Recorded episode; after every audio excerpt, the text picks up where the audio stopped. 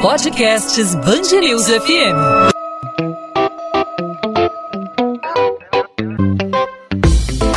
Dois às 20, com Maurício Bastos e Luana Bernardes. Com a chegada do novo normal e a necessidade de adaptação em todas as áreas, quem tinha resistência ao ensino online acabou sendo vencido pela pandemia. Trabalhar e estudar em casa é a realidade que a gente está vivendo e estima ser cada vez mais normal.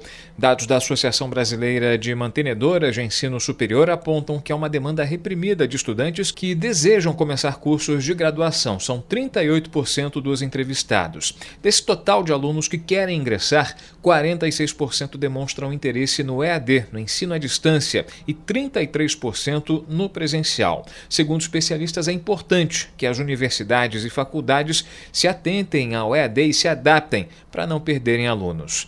Será que o EAD vai crescer cada vez mais, já que as pessoas perceberam que é possível sim estudar de casa? O ensino híbrido, que é misturado presencial com o ensino à distância, é bom para todos os cursos? Se encaixa em todas as realidades? Sobre esse assunto, a gente conversa com o especialista em educação e CEO da Liga Educacional, Rodolfo Bertolini. Rodolfo, obrigado por aceitar nosso convite. Seja muito bem-vindo aqui à Band News FM. Valeu, prazer, Maurício. Obrigado pelo convite. Rodolfo, é uma realidade que veio para ficar, né? Antes a gente observava as pessoas olhando torto para o ensino à distância, para o teleensino, para o ensino remoto, né? Mas hoje é, a gente teve um período aí de aproximadamente dois anos que nos forçou a rever nossos conceitos, a adaptar as nossas rotinas e, pelo visto, vai ser cada vez uma realidade mais presente é, nas nossas vidas, não só na educação, mas também no sistema de trabalho, em, nas mais variadas atividades. Na educação, é uma realidade que veio para ficar o EAD? É, o, vou dar até um passo atrás, Maurício. É, se a gente for considerar é, eu vou pegar os dados do Censo do Ensino Superior, tá? que são as informações que todas as instituições de ensino hoje no Brasil divulgam, é, mostram seus números, é, colocam os dados da instituição para fora, e esses dados são coletados e, de fato, distribuídos através do Censo do Ensino Superior. É, se você olhar para trás, o ensino à distância em 2013, 2013, ele representava, se eu não me engano, 13% do total de matrículas do ensino superior. Em 2019, que foi o último dado do censo, é, isso é uma informação pré-pandemia, ou seja, em 2019 o EAD já representava 35% da base de alunos matriculados, ou seja, de cada 100 alunos que estudavam no ensino superior, 35 eram do ensino à distância esses dados que eu estou passando são dados antes da pandemia. Então, a, a, muita gente tem fala para mim, ah, mas isso, a, o EAD ele veio para ficar. Na verdade, o EAD ele tinha dos 8 milhões de alunos estudando no ensino superior, em 2013 a gente tinha 1 milhão de alunos no EAD. Hoje a gente tem, pelos dados do censo de 2019, 2 milhões e 200. A gente não tem o dado de 2020 e 2021 é, que são os dados é, na, na, pandemia. É, se tudo der certo, a gente vai ter os dados de 2020 agora, em outubro desse ano. É, eu acredito que hoje, Maurício, a gente já deva ter no ensino superior algo em torno de 40%, 40%, 45% dos alunos no censo de 2020. A realidade hoje é que eu acho que já passou de 50%, ou seja, metade dos alunos hoje já devem estar estudando no ensino à distância. A gente não sabe dessa informação porque o censo ainda não saiu, nem de 2020 nem de 2021. Mas a, o ensino à distância ele já, ele já era uma realidade em 2019. O que a pandemia fez foi acelerar esse processo e colocar em xeque essa, essa grande discussão entre presencial e a distância. Né? Acho que esse, esse, esse mundo presencial à distância ele deu uma, deu uma esse muro que dividia ele ficou um muro, um muro menorzinho, né?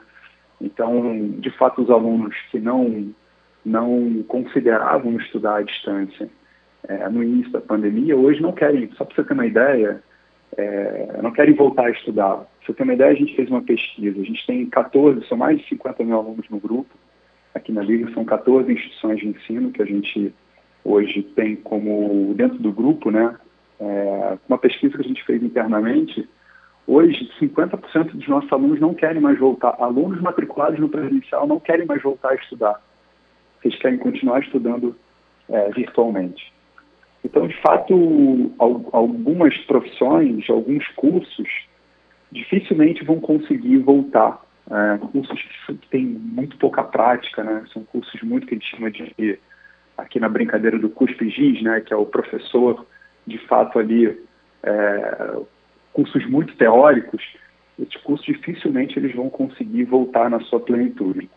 É, em resumo, o ensino à distância ele já era uma, uma realidade, hoje hoje se tornou um, um, de fato um produto desejado, um serviço educacional desejado. Né?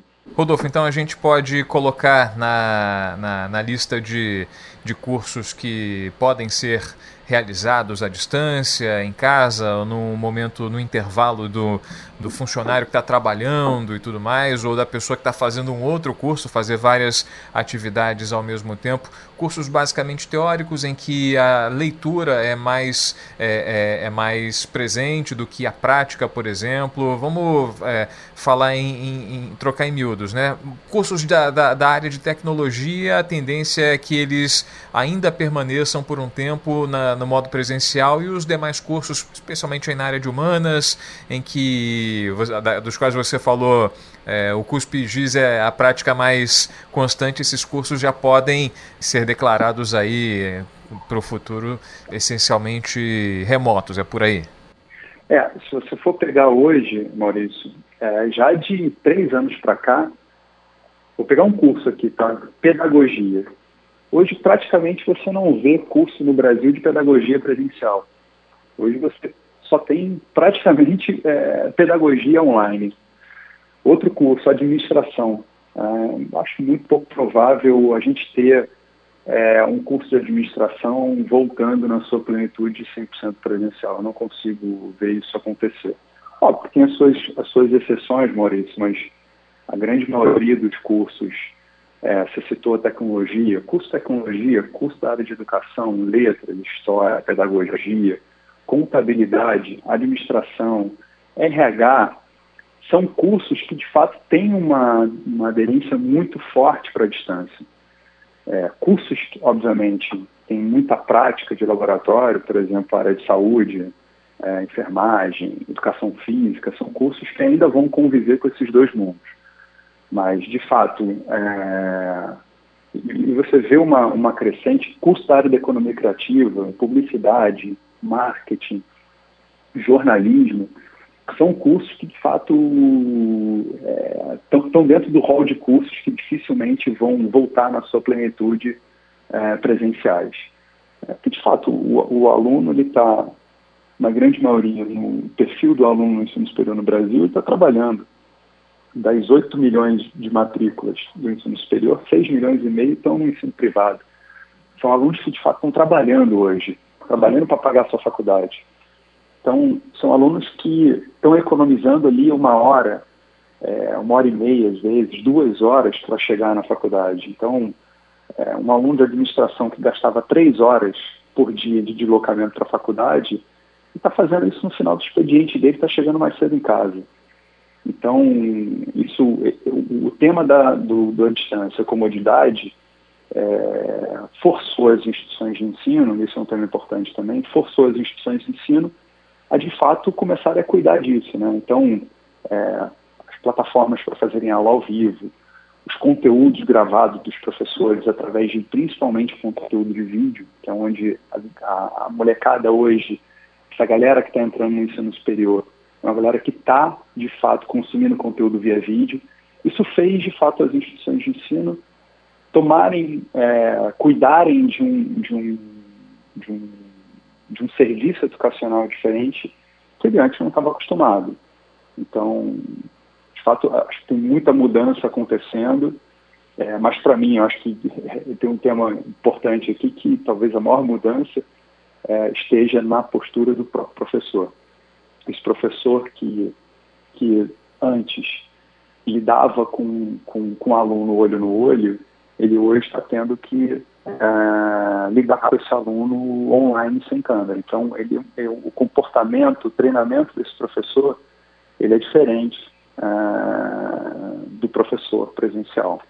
É um desafio cultural acima de tudo, né, Rodolfo? A gente observa que professores precisam é, cada vez mais se adaptar a essas rotinas mais tecnológicas, aprender a lidar com as plataformas, a, li, a, comunicar com os alunos de uma outra maneira e os alunos também precisam de uma adaptação. Mas você também não enxerga um desafio por, por, por parte das próprias instituições é, de tentar adequar o seu, o seu conteúdo a essas novas plataformas, eu digo desafio pelo seguinte, né? O Brasil não é um país ainda que desfruta de, de, de, de tecnologia plena para velocidade de dados é, que, é, por exemplo, a gente observa no, em países mais desenvolvidos. A internet no Brasil ainda não é plena como em países em desenvolvimento. Isso para as instituições é o, é o desafio mais difícil a ser vencido, na tua opinião?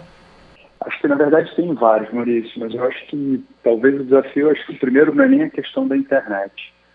O primeiro desafio é um desafio regulatório. Nem todas as instituições hoje no Brasil são 2.300 instituições privadas com privadas com 6 milhões e meio de alunos estudando. Só para você ter uma ideia, é, em torno de 60%, 70% das instituições no censo de 2019 não tinham credenciamento para ensino à distância. Ou seja, instituições é, de pequeno e médio porte, elas não estavam operando, ou seja, não tinham credenciamento, regulatoriamente falando, elas não tinham credenciamento para o ensino à distância. Essas instituições de 2009 para 2019 para cá, dado o crescimento do, do, do EAD, boa parte das instituições fizeram a solicitação para o MEC para terem um credenciamento do ensino à distância. Só que o ensino à distância, ele, ele é um outro, vamos dizer assim, é um outro business, é um outro jogo, é um outro, é um outro tipo de negócio. É diferente da graduação presencial, diferente da pós-graduação presencial, ou até mesmo do mestrado, do doutorado. É, o fato é que boa parte das instituições hoje no Brasil não tem credenciamento para ensino à distância. Esse é o primeiro problema. O ensino à distância de 2013 para 2019 cresceu 123%, 126%. Enquanto as instituições de pequeno e médio porte perderam 4,5% a base de alunos no presencial nos últimos seis anos. O grande problema hoje é que boa parte dessas instituições, em resumo, elas não estavam preparadas e dificilmente estão preparadas hoje para uh, trabalhar no ensino à distância. Isso é um cenário quase que beiro caótico, porque são instituições que dependem de alunos, dependem da matrícula desses alunos e que hoje não têm condições de ofertar é, produtos de ensino à distância dentro das suas respectivas regiões. Eu estou falando de instituições pequenas, instituições com, dentro de uma cidade com 40, 50, 100 mil habitantes, e que de fato ela não tem, uh, ela não tem condições de ofertar esse serviço. Instituições que, grandes que já operam nessas cidades pequenas com polos de educação à distância estão crescendo muito. Então, um cenário que, se, se nada for feito, Maurício, nos próximos anos, a gente vai ver muita instituição dessas 2.300 muitas instituições de ensino desaparecerem. E qual o problema disso? O problema é que as instituições pequenas hoje no Brasil têm um papel econômico local muito grande. Então, elas têm um papel econômico para a região muito importante. Isso, talvez esse seja o grande problema. A preparação da instituição é um segundo, né? mas eu estou falando da camada, da primeira camada, né? é a questão de ter ou não ter credenciamento para ofertar. Porque não adianta ela estar preparada se ela não tem um credenciamento. É, então é um cenário que a gente está vendo não é um cenário simples, é um cenário bastante complexo hoje, pensando na grande maioria das instituições no Brasil. São vários os desafios que se apresentam aí com a pandemia que ainda está em andamento e as modificações aí no cenário tecnológico que são mais do que necessárias para dar andamento a essa, essa revolução no processo educacional. Rodolfo Bertolini, especialista em educação e CEO da Liga Educacional, conversando conosco aqui na Band News FM, no podcast 2 às 20. Rodolfo, obrigado mais uma vez pela sua participação, pelos esclarecimentos, por todas as explicações e até uma próxima oportunidade. Rodolfo. Valeu, Maurício. Obrigadão, é um prazer.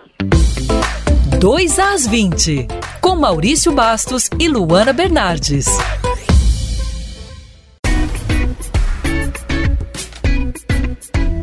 Ponto final no 2 às 20. O 2 às 20 é a Band News FM em formato podcast com os destaques da nossa cidade, do nosso estado, os principais assuntos do Rio de Janeiro. Sempre em destaque para você que nos acompanha na Band News FM. O podcast 2 às 20 fica disponível para você de segunda a sexta-feira, a partir das 8 horas da noite, nas principais plataformas de streaming de áudio, no seu tocador favorito de podcast, no celular, no tablet, no seu dispositivo móvel ou no nosso site bandnewsfmrio.com.br. Nessa terça-feira falamos sobre a pandemia. Será que ela decretou o fim do ensino superior presencial? Temos aí um novo normal, a necessidade de adaptação em todas as áreas. No ensino online, será que o EAD veio para ficar de uma vez, decretando aí o fim do ensino superior presencial?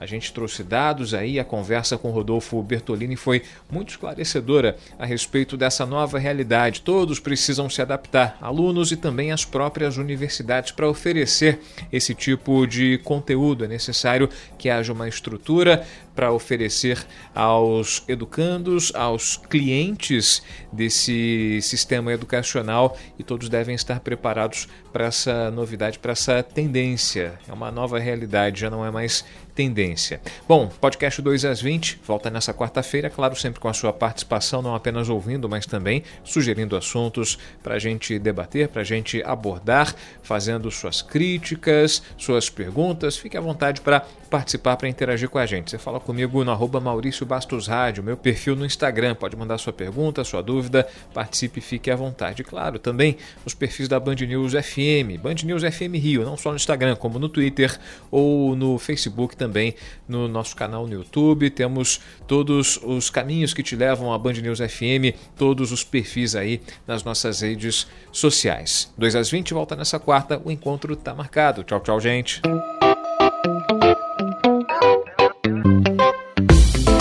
2 às 20, com Maurício Bastos e Luana Bernardes.